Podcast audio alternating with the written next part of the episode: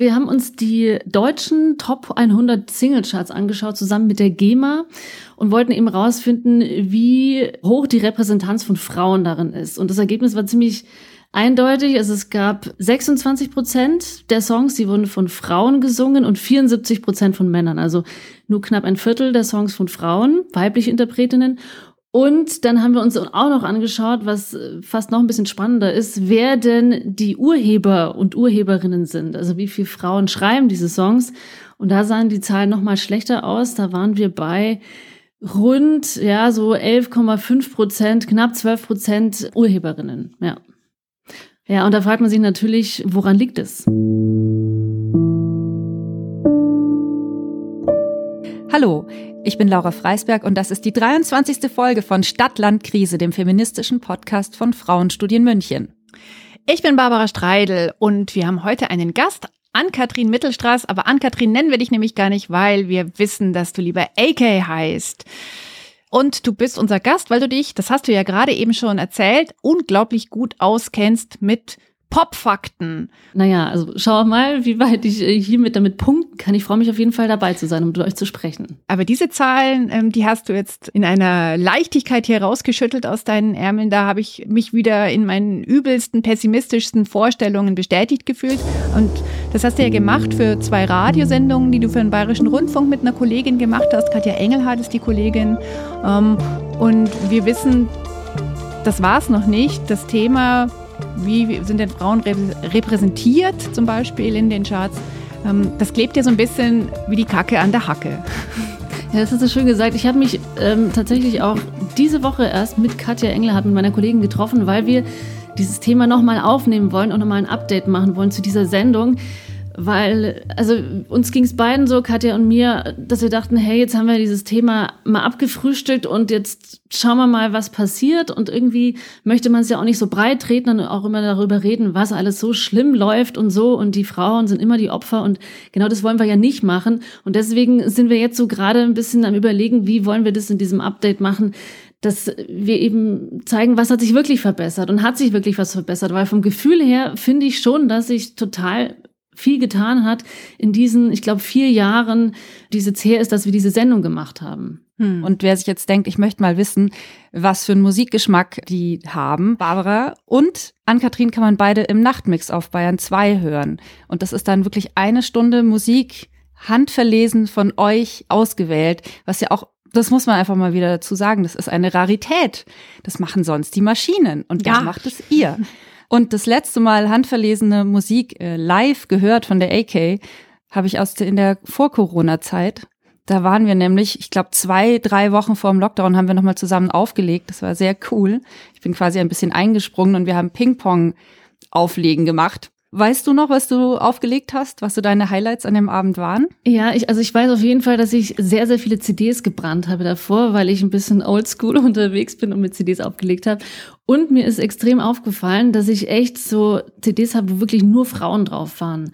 Also mein Musikgeschmack hat sich extrem geändert in den letzten Jahren. Also ich kann mich erinnern, dass ich, glaube ich, mal so vor 10, 15 Jahren immer so dachte, ach ja, ich glaube, ich finde männliche Stimmen einfach ein bisschen schöner oder so. Also da habe ich echt total viele Indie-Bands, so Männer-Folkies gehört. Da spielte vielleicht auch noch so ein bisschen mit rein, so, boah, irgendwie die, die sind toll oder die sehen gut aus und da verliebt man sich so ein bisschen in die Musik und es hat sich in den letzten Jahren total geändert. Irgendwie mich interessieren weibliche Perspektiven so viel mehr. Ich bin immer fasziniert und begeistert, wie viele starke Frauen es auf einmal, was heißt auf einmal gibt, die gab es schon immer, aber die jetzt sich wirklich so ein Gehör verschaffen, die ganz andere Plattformen haben, wie zum Beispiel eine Lizzo, Amerikanerin, die ist eine Ikone, kann man sagen. Afroamerikanerin ist eine Ikone der, der Body Positivity, die sagt, hey, ich bin ein, ein Big Girl, ich bringe was auf die Waage und ich bin stolz drauf und schaut mich an und das ist mein Hintern und auf den bin ich stolz. Und das hört man auch in der Musik, dass da so viel Energie rüberkommt und so viel ja, Empowerment, dieses Schlagwort, das sehr abgedroschen ist, aber es, ich finde, bei dieser Musik, man fühlt's einfach. Also ich kann mich erinnern, ich habe auf jeden Fall Lizzo sehr viel gespielt, ich habe Beyoncé gespielt, ich habe so ein paar Reggaeton-Songs gespielt, also die aus mit südamerikanischen Stilen, wo so richtig, richtig Rhythmus dabei ist. Und das hat total Spaß gemacht. Ja, CDs ist ein gutes Stichwort. Ich hatte mir eine Playlist gemacht. Punani Power hieß die nach äh, einem Lied von Ebo.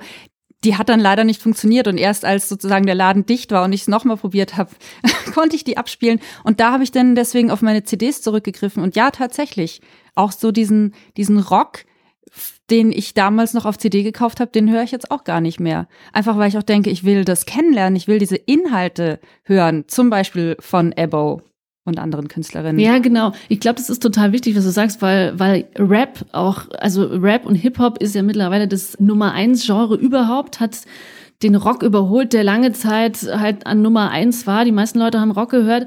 Und also gerade im Hip-Hop, da tut sich so viel. Da sind so interessante Frauen auch irgendwie auf der Bildfläche erschienen, wie du jetzt gesagt hast, äh, Ebo, das ist eine Rapperin aus München, die eine Zeit lang dann in Wien gelebt hat, jetzt in Berlin ist und die bringt ihre, ihre kurdische Perspektive, deutsch-kurdische Perspektive in ihrer Musik total rüber, ist queer und halt total feministisch unterwegs und wie gesagt, das hört man alles in dieser Musik raus. Und noch was, ein kleiner zeitlicher Rückblick, was mir auch auffällt. Äh, AK und ich oder auch Barbara und ich, wir kennen uns ja seit ungefähr zwölf Jahren über die Arbeit. Und ich kann mich an viele Gespräche mit dir, AK, erinnern, wo wir über diese neue weibliche Selbstdarstellung geredet haben. Zum Beispiel Nicki Minaj, die halt ihre Sexualität auch mit so einer gewissen Aggressivität präsentiert. Und wir haben viele Gespräche darüber geführt, was das mit uns macht. Also Frauen und Pop und Frauenkörper im Pop, das ist schon auch ein komplexes Thema. Ich muss jetzt mal ganz kurz ein Geräusch machen. Ja. Das mache ich, weil wir ja nicht anstoßen können, aber ich fühle mich ja wirklich total, als würden wir in so einem Club sitzen und ich habe jetzt irgendwie gerade so einen Aperol Spritz mir an der Bar geholt und habe jetzt mit euch angestoßen. Äh, das war jetzt echt mein Kugelschreiber, der mein Wasserglas gedengelt hat, weil wir ja noch nicht mal in einem Raum sitzen, sondern vor drei Videokonferenzen hier sind. Was ich aber noch machen wollte, bevor wir uns jetzt gleich weiter in unsere virtuelle Bar reinfallen lassen, ist, dass ich dich, AK, noch mal ganz kurz vorstellen mag, weil wir kennen dich ja so gut, deswegen kommen wir überhaupt nicht auf die Idee, dass wir dich groß vorstellen. Also du bist seit ungefähr zwölf Jahren, ungefähr, so lange kennen wir uns ja auch, auch beim Bayerischen Rundfunk. Du moderierst eben auf Bayern 2 die Musiksendung Nachtmix. Auf Puls kann man dich täglich hören. Einmal im Monat, eine Woche. Und eben du ähm, bist auch Autorin von Radio-Features, wo es zum Beispiel darum geht, wo stehen wir denn jetzt mit den Frauen und dem Pop? Und was mir ja in eurer Playlist gerade noch aufgefallen ist, nur so vom Anhören, dass du ja auch gerne Beyoncé auf, äh, auflegst. Ich weiß, du bist so ein, so ein, schon so ein Fan, ohne dass das jetzt äh, äh dir vorgeworfen werden äh, sollte, oder? Aber du bist schon ein Fan von Beyoncé, oder? Ja, jein. Also ich muss ganz ehrlich sagen, ich hatte mit dir, mit Beyoncé lange so ein bisschen Probleme nicht Probleme, will ich nicht sagen, aber ich war jetzt nie Fan. Also natürlich, ich habe als Teenager Destiny's Child gehört, dachte mir, hey, die sind schon coole Mädels und so. Dann ihre, ihre Solo-Sachen, dachte ich mir halt, naja, das ist halt so, oh, das ist halt so R&B-Pop, hat mich jetzt nicht so mitgenommen. Ich muss auch ehrlich sagen, ich bin kein so großer R&B-Fan. Also wenn es irgendwie so ein eine Fusion ist, wenn da noch Elektro mit reinkommt oder so, dann kriegt mich das mehr. Aber ich muss sagen, Beyoncé hat mich in den letzten Jahren, auch als sie wirklich auch politischer wurde in, ihren, in ihrer Musik und feministischer, da hat sie mich dann doch irgendwann überzeugt. Am Anfang dachte ich so, ihr erinnert euch vielleicht, ich glaube, das war 2014, da gab es diesen Moment bei den MTV Video Music Awards, da stand sie auf der Bühne mit diesen großen Leucht- Leuchtlettern und da stand Feminist und dann kam aus dem Off noch ein, ein Zitat von wer war das? Chimamanda Ngozi Adichie. Ganz we genau. should all be feminists. Genau, we should all be feminists. Und da dachte ich mir so, okay, ja, du jetzt auch, weil es verkauft sich halt. Es ist halt ein Trend. Und da hat es gerade so angefangen. Also da waren schon, da waren irgendwie andere KünstlerInnen, ich glaube, Lady Gaga, die war schon ein bisschen früher dran. Und Beyoncé, bei der dachte ich, na ja, die springt jetzt halt auch auf. Aber ich meine, das ist überhaupt blöd, jemandem sowas vorzuwerfen, irgendwo aufzuspringen, weil es ist ja gut, dass sie es macht, weil die hat einfach eine totale Strahlkraft. Und da musste ich auch ein bisschen an, an mir selber irgendwie arbeiten, dass ich dachte, nee, jetzt gestehe dir das doch mal zu, das ist doch gut, was sie macht. Und natürlich ist sie halt eine Businessfrau, was prinzipiell total, was ich super finde. Natürlich kann man da auch Sachen irgendwie kritisch sehen, dass man sich denkt, na ja, inwiefern ist das jetzt nachhaltig oder wer profitiert wirklich oder profitierst nicht nur du mit deinem fetten Imperium oder auch irgendwelche anderen Schwarzen, die jetzt nicht so sozial gut gestellt sind. Aber wie gesagt, prinzipiell ist es total super, was sie macht und ich finde auch musikalisch ist sie so viel interessanter geworden in den letzten Jahren. Also insofern bin ich vielleicht ist dann doch zum Schluss Beyoncé-Fan geworden. Ah, danke, dass äh, ich diese peinliche Frage stellen durfte und du so freundlich beantwortet hast. Zum Thema mit der Kommerzialisierung, das wird ja dem Feminismus zum Beispiel jetzt bei Beyoncé total vorgeworfen. Da hat ja dann Gloria Steinem irgendwann mal gesagt, also die, die große amerikanische zweite Welle Feministin, die hat dann gesagt, dass sie das eigentlich total blöd findet, dass wir anderen Feministinnen immer so sagen, naja, du darfst jetzt aber eigentlich nicht sagen, dass du Feministin bist, weil du bist viel zu reich und das geht ja alles überhaupt nicht, sondern am Ende sind wir doch froh darüber, wenn das jemand von sich behauptet. Und eben, wie du sagst, AK, diese Strahlkraft, die ein, eine Beyoncé hat, ich möchte gar nicht wissen, wie viele Followerinnen die überall hat, jetzt gar nicht nur in den sozialen Netzwerken, sondern wahrscheinlich auch übers Fernsehen oder über irgendwelche Magazine. Das ist schon irre und das, das ist bestimmt gut. Ganz kurz zu, zur Ehrenrettung von Destiny's Child. Die haben schon auch, sagen wir mal, emanzipierte Texte gehabt, von wegen, dass sie sich ihr Haus und ihre Klamotten und ihr Auto selber kaufen. Es kommt halt ein bisschen drauf an, vielleicht, was für eine Art von Feminismus wir meinen. Aber so dieses, ich bin ein starkes Mädel und ich kaufe mir meine Luxushandtasche selber und kann den Typen abschießen, wenn er mich schlecht behandelt. Ähm, das hat sich da ja auch schon gefunden. Und selbst Chimamanda Ngozi Adichie, die ja sich von Beyoncé hat zitieren lassen, sagt selber, das ist nicht unbedingt mein Feminismus. Also wir können ja natürlich in der, in der Interpretation und Auslebung können wir ja unterschiedlicher Meinung sein und trotzdem jemanden dafür feiern. Also ich würde auch sagen, ich bin kein totales Fangirl, aber ein bisschen Fan von Beyoncé bin ich schon und habe großen Respekt vor ihr als, als Künstlerin und eben, ja, self-made Woman, die sich da hinstellt. Die muss ja wahrscheinlich auch viel aushalten. Ja, das glaube ich auch. Und wir, wir, müssen auch gar nicht unbedingt zu, zu den riesen Superstars in den USA gucken. Also wenn wir jetzt mal nach Deutschland schauen, zum Beispiel, gerade wenn man den, den Rap anschaut, dann gibt's dann so Künstlerinnen wie eine Shirin David. Die ist, war früher YouTuberin, ist jetzt Rapperin, hat, keine Ahnung, Nummer eins Alben gehabt, hat weiß ich nicht wie viele Millionen Follower und ist natürlich operiert. Also die steht voll für dieses Barbie-Klischee, sage ich mal, das ich jetzt bei Nicki Minaj zum Beispiel voll cool finde. Bei anderen denke ich mir halt, mh, hm, ach, ich weiß nicht, irgendwie finde ich es ein bisschen affig oder finde es ein bisschen schwierig, wenn sich jemand operiert. Also da bin ich auch total inkonsequent in meiner, in meiner Meinung irgendwie. Und ich glaube, ich fand auch Shirin David zum Beispiel auch musikalisch einfach nicht so spannend. Aber bei der ist es zum Beispiel so, dass die halt auch in den letzten Jahren halt total klar sagt, ja, sie ist Feministin und sich total gut äußert. Aber dann zum Beispiel eine feministische Rapperin wie Suki, die schon seit, keine Ahnung, 15 Jahren wirklich ganz unten angefangen hat im deutschen Rap-Game, als halt, als es dann noch sehr, sehr wenig Frauen gab und die sich total da hochkämpfen musste und wirklich immer ja, den Männern so sozialpädagogische Lektionen so verpasst hat, die sie wirklich abgearbeitet hat. Die sagt zum Beispiel, ah, sie findet es schwierig, wenn halt irgendwie jetzt überall Feminismus draufgepappt wird, da muss nur eine Frau irgendwie am Mikro stehen. Suki fand halt lange in ihren subkulturellen Diskursen statt und eine Shirin David, die bringt jetzt halt in den Mainstream und wie gesagt, man kann manche Sachen vielleicht ein bisschen schwierig finden und dieses Schönheitsideal mit den Operationen oder sowas. Aber im Prinzip sind die, die Messages, die sie hat, eigentlich gut, was so Selbstermächtigung angeht. Und die hat halt enormen Vorbildcharakter.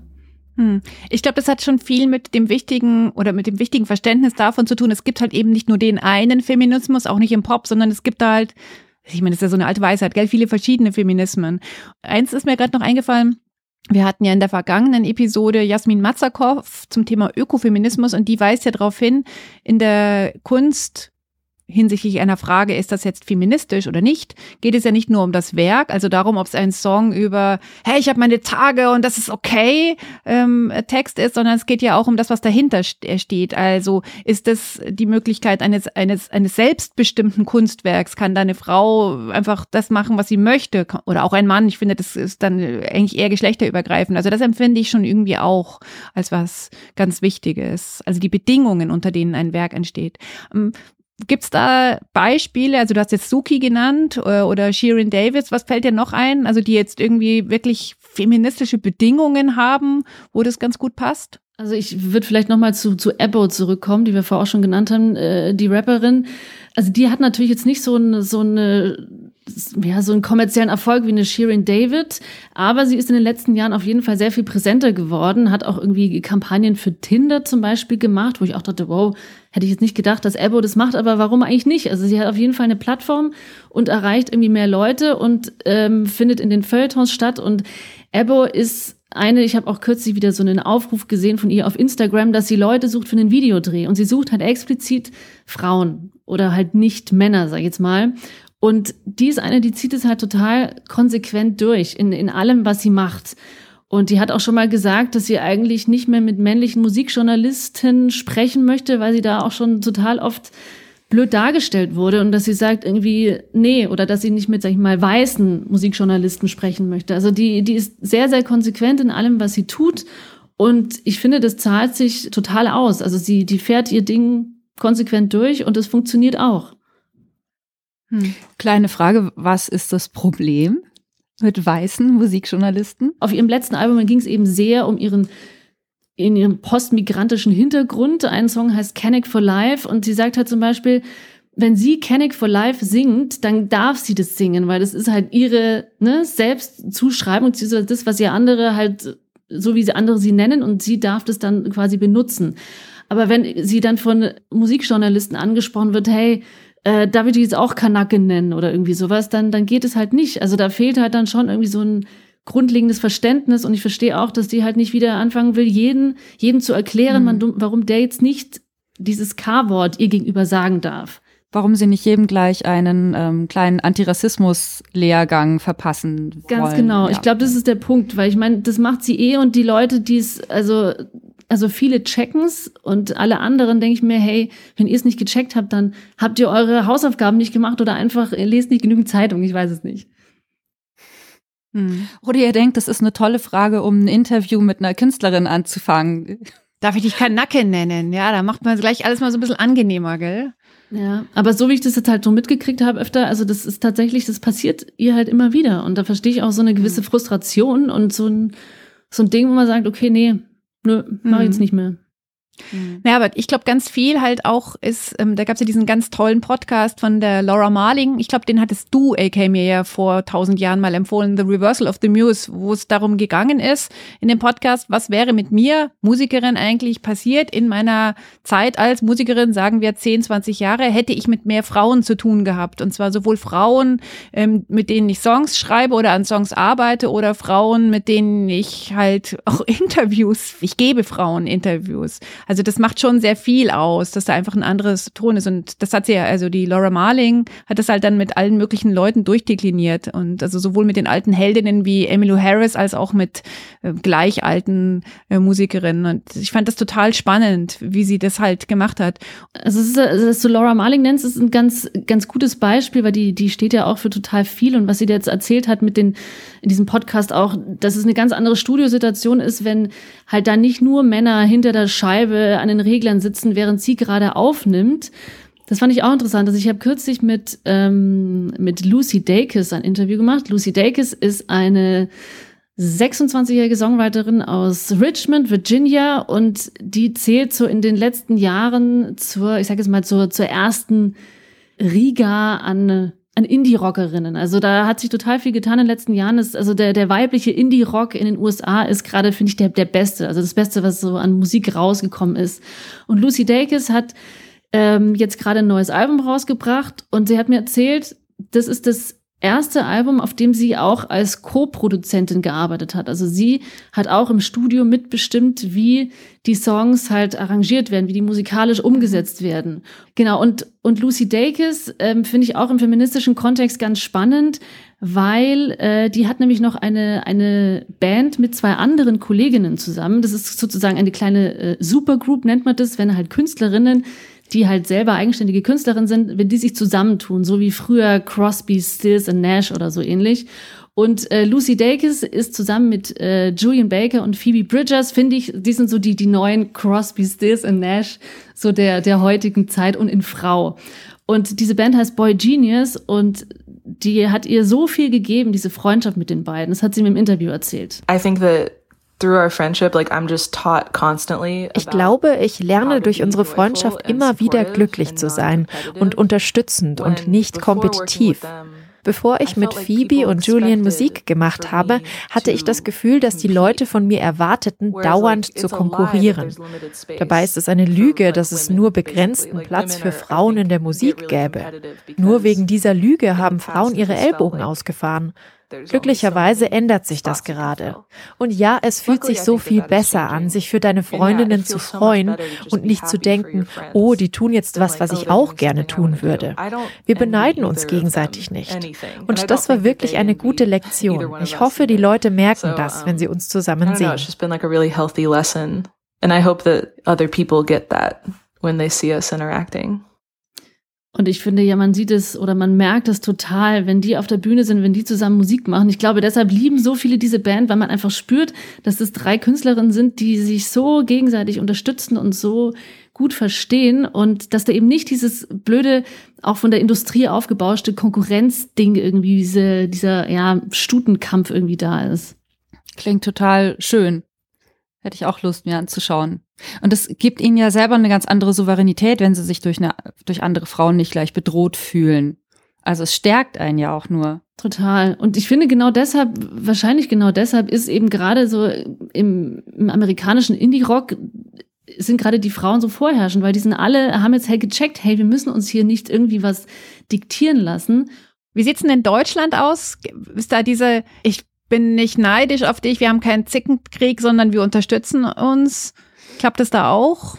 Was meinst also, du? Ich, ich habe schon das Gefühl, dass so, hm, wie soll ich sagen, also man, man sieht ja im, im Rap, wird ja total oft gefeatured, also da holen sich dann irgendwelche Künstler, holen sich irgendwelche anderen als Gäste auf den Song und ähm, das ist natürlich oft so diese Kombination, männlicher Rapper holt sich irgendwie eine, eine Frau und dann singt die so ein bisschen was dazu und wird dann halt gefeatured und ich habe schon das Gefühl aber, dass sich so kooperationsmäßig da irgendwie, dass sich da schon was, was tut oder dass halt viele miteinander irgendwie Musik machen. Zum Beispiel jetzt eine, eine Mine aus Mainz, Popsängerin, die auch alles selber macht. Also sie war in der Popakademie, die ist Arrangeurin, arrangiert ihre Songs, die komponiert, die ist wirklich ein, ein, eine Wunderwaffe sozusagen. Und die hat auf ihrem vorvorigen Album zum Beispiel auch Julia Becker als Feature-Gast gehabt, die man ja irgendwie Ach. kennt, als Autorin, für Böhmermann auch. Ja, als witzige Autorin, genau, so ja, Comedy-Autorin, genau. Und die ist halt auch so eine super starke Frau und man, man merkt halt, dass da wirklich so, das sind vielleicht so, so kleine Spitzen, aber ich finde, dass die trotzdem totale Aufmerksamkeit bekommen im Pop-Kontext und im Pop-Diskurs. Weiß ich nicht, wenn mir eine Band, die mir jetzt noch einfällt, die total, die ich super finde, das ist äh, die Band Gör aus Berlin. Das sind zwei Mädels, Andrea Casablanca und äh, Laura Lee. Die machen so richtig, richtigen Schweinerock, kann man sagen. Also es ist halt so, Garagenrock, die, also wenn die irgendwie auf der Bühne sind, die ne, Stage-Diven, also da, wenn sich da einer eine blutige Nase holt, dann würde mich das gar nicht wundern, weil die wirklich abgehen. Die gehen auch auf Tour in England und sind ziemlich erfolgreich. Die sind auch total engagiert, was so Nachwuchsförderung angeht, weil sie halt auch sagen, irgendwie, es hat halt lange an Vorbildern gemangelt. Und wenn irgendwie jetzt eine Frau oder wenn ein paar Mädels eine Band gründen wollen, dann ist da oft so eine, so eine Hürde so, so, also traut man sich das, darf man das? Und die haben deshalb ähm, eine Plattform gegründet auf Instagram, die heißt We Formed a Band. Und es ist eigentlich wie so ein schwarzes Brett. Man kann da einen Zettel hinschicken, da steht dann drauf, suche Gitarristin für Indie-Rock-Band in Leipzig zum Beispiel. Also das ist so ein bisschen Mischung aus analog und digital. Man schickt einen Zettel hin und die veröffentlichen das auf Instagram und connecten dann die Leute. Und sie sprechen explizit auch Frauen an oder nicht Männer, weil sie sagen, das muss irgendwie, das, das braucht's irgendwie immer noch. Das hat mir Laura erzählt. Ja, ich glaube schon, dass sie Ermutigung brauchen, weil sie sich ja auch, also immer noch weniger repräsentiert sehen. Also man sieht das ja auch an so einem Line-Up wie jetzt schon wieder beim Rock am Ring, was jetzt rausgekommen ist, wo, weiß nicht die genaue Prozentzahl, aber es waren auf jeden Fall sehr, sehr wenig Frauen gebucht worden sind. Und ja, ich glaube, wenn dann halt auch so eine Annonce schon steht, Schlagzeuger gesucht oder Gitarrist gesucht. Viele Leute sagen zwar, sie fühlen sich da auch angesprochen, aber ähm, ich glaube das nicht. Und ich glaube, dass man schon ganz bewusst irgendwie das so einen Raum kreieren sollte, wo sich irgendwie alle angesprochen fühlen und dass man diese vielleicht auch ja so ein bisschen also ein bisschen offener dafür werden muss diese ganze Musikindustrie und ich glaube so eine Sprache hat da schon viel Macht in einer Annonce. Mhm. Und auch, dass die, dass diese ganze Seite halt auch von uns betrieben wird oder jetzt von mir betrieben wird. Auch einer Frau, die im Musikbusiness war oder ist und ähm, Songs schreibt und sowas, das zieht natürlich dann auch Leute an und ist jetzt nicht das normale, weiß nicht, musikergesucht.de oder sowas, ne, wo halt schon, das ist halt oft sehr, sehr maskulin und ich glaube, da haben dann ähm, ja, Frauen, Trans oder äh, Nicht-Binäre schon ein bisschen, ja, vielleicht eine größere Hemmschwelle als jetzt auf dieser Plattform. Wobei es gibt ja auch viele Cis-Männer, die darauf auch total Bock haben und die sind halt auch auf der Seite willkommen, ne? Also, aber es gibt halt auch Frauen zum Beispiel, die wollen lieber jetzt gerade erstmal nur mit Frauen spielen und äh, oder suchen explizit danach. Das finde ich auch in Ordnung. Ich finde das ja total spannend, was die Laura Lieder erzählt. Und mir ist dann wieder eingefallen, ich habe mal, ähm, ah, ich weiß, ich, auf jeden Fall habe ich mal recherchiert, wie es denn bei Festivals ist. Wer ist denn der Opener? Also gibt es auch Künstlerinnen oder ähm, Frauenbands, die den Opener machen. Und das ist ganz selten, weil äh, tatsächlich bei den meisten Festivals, ähm, da muss es halt irgendwie krachen am Anfang, ja, also damit die Leute irgendwie ähm, endlich von der von der Bar weggehen und dann sich dran erinnern, ach ja, stimmt, ich bin ja nicht nur zum Saufen oder zum Leute kennenlernen da, sondern ich will ja hier Musik hören. Und diese Einstiegsdroge, mir fallen jetzt echt nur so Testosteronbegriffe ein, die wird Frauen ganz oft nicht zugetraut. Und was sie jetzt da gerade gesagt hat über Rock am Ring, das ist ja genau so ein Festival. Also da kann man das dann ja wirklich mit der Lupe suchen, welche kleine Indie-Bühne dann da halt auch für mal eine Band mit Frauen ist. Obwohl es ja durchaus total viele Frauenbands gibt, bei denen es sauber kracht. Also das ist ja alles ein totaler Scheiß, dass Frauen immer nur ins Mikro säuseln und sich dann von ihrer traurig gestimmten Gitarre begleiten lassen. Das ist ja gar nicht so.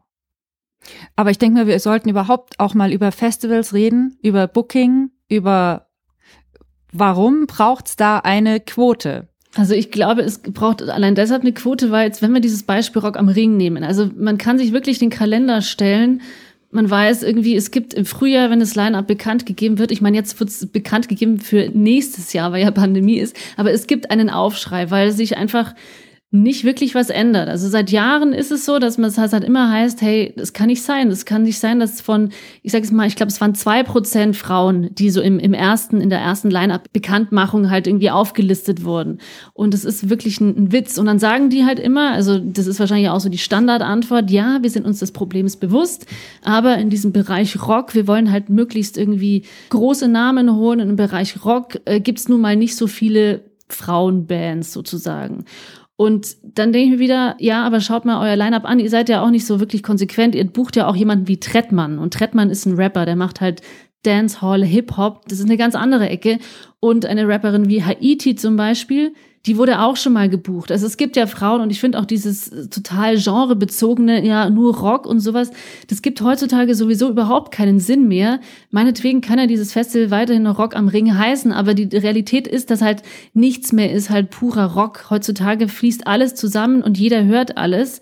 Und insofern ist es einfach so ein Dinosaurier-Move, wenn die sagen, wir finden in diesen Genres oder Bereichen nicht genügend Frauen. Also du kannst auch irgendwie eine eine Soul-Sängerin auch bei Rock am, am, Ring irgendwie auf die Bühne stellen, finde ich, wenn die halt irgendwie, weiß ich nicht, einen, einen guten Sound macht. Also ich glaube auch, dass die Leute in ihrem vielleicht mal kurz Bier, in der Bierpause auch mal was Ruhiges wollen oder so.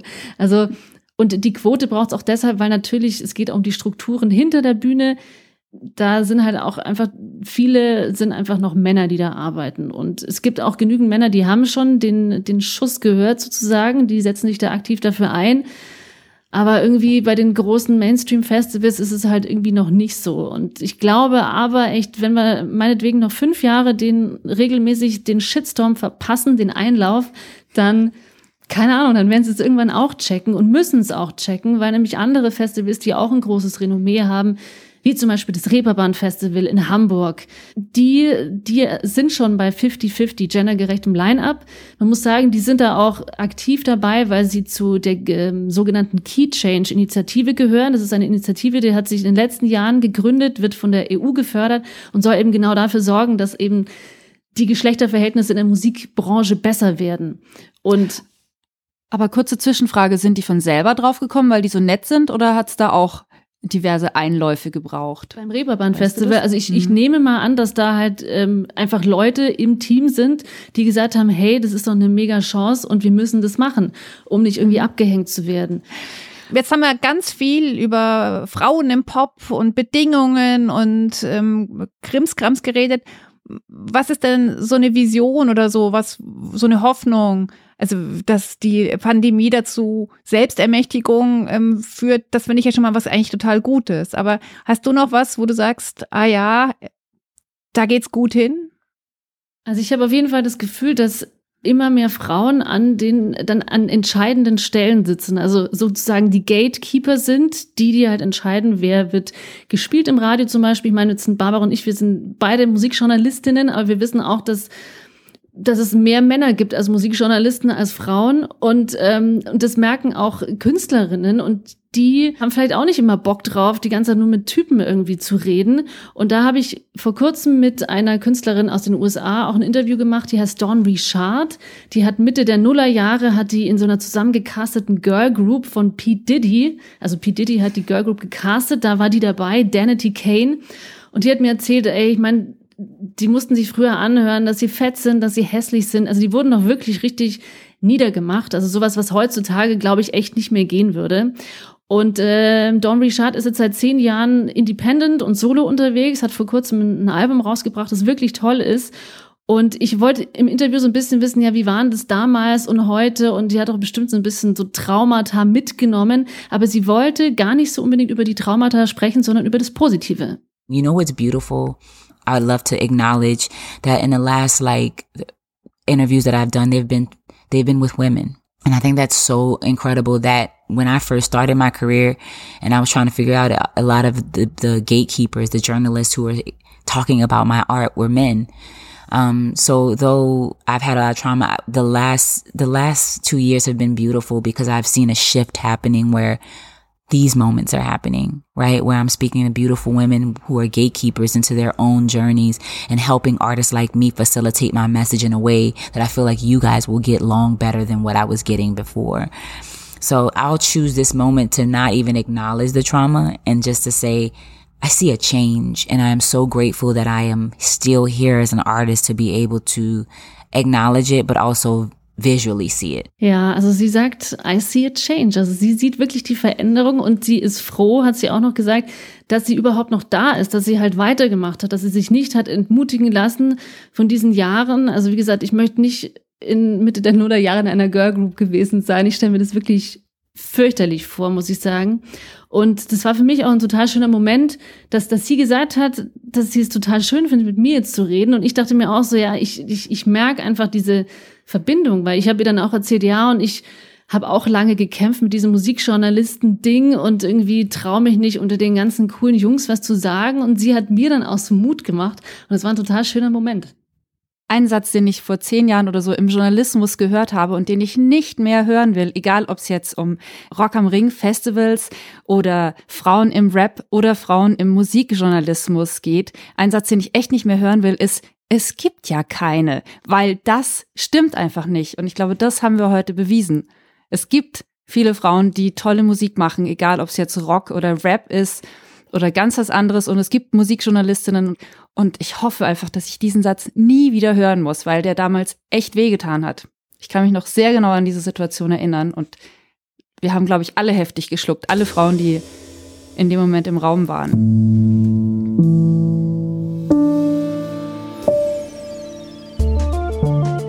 Ja, vielen Dank, dass du bei uns warst, AK. Ja, hat total Spaß gemacht. Ich komme gerne mal wieder. Das könnten wir einrichten. Ja, das könnten wir einrichten. Und beim nächsten Mal in echt mit Bier oder Weinchen an der Bar, wer weiß. Total gerne. Da muss ich nicht mehr mit dem Kugelschreiber an mein Glas hauen, um ein Anstoßen zu faken. Oder wir machen ein gemeinsames Auflegen zu dritt. Ping-Pong ja. zu dritt. Das wäre der Wahnsinn. Sehr cool. Gerne, sehr gerne. Finde ich super. Wenn ihr unseren Verein und unseren Podcast unterstützen wollt, könnt ihr das gerne machen mit Kommentaren, Likes oder Spenden. Wie das geht, findet ihr über die Unterstützenseite auf der Frauenstudien. Online-Präsenz. Und wenn ihr uns eine Mail schreiben wollt, gerne an podcast@ frauenstudien-münchen.de. Wir freuen uns. Ciao. Bis bald. Tschüss. Tschüss.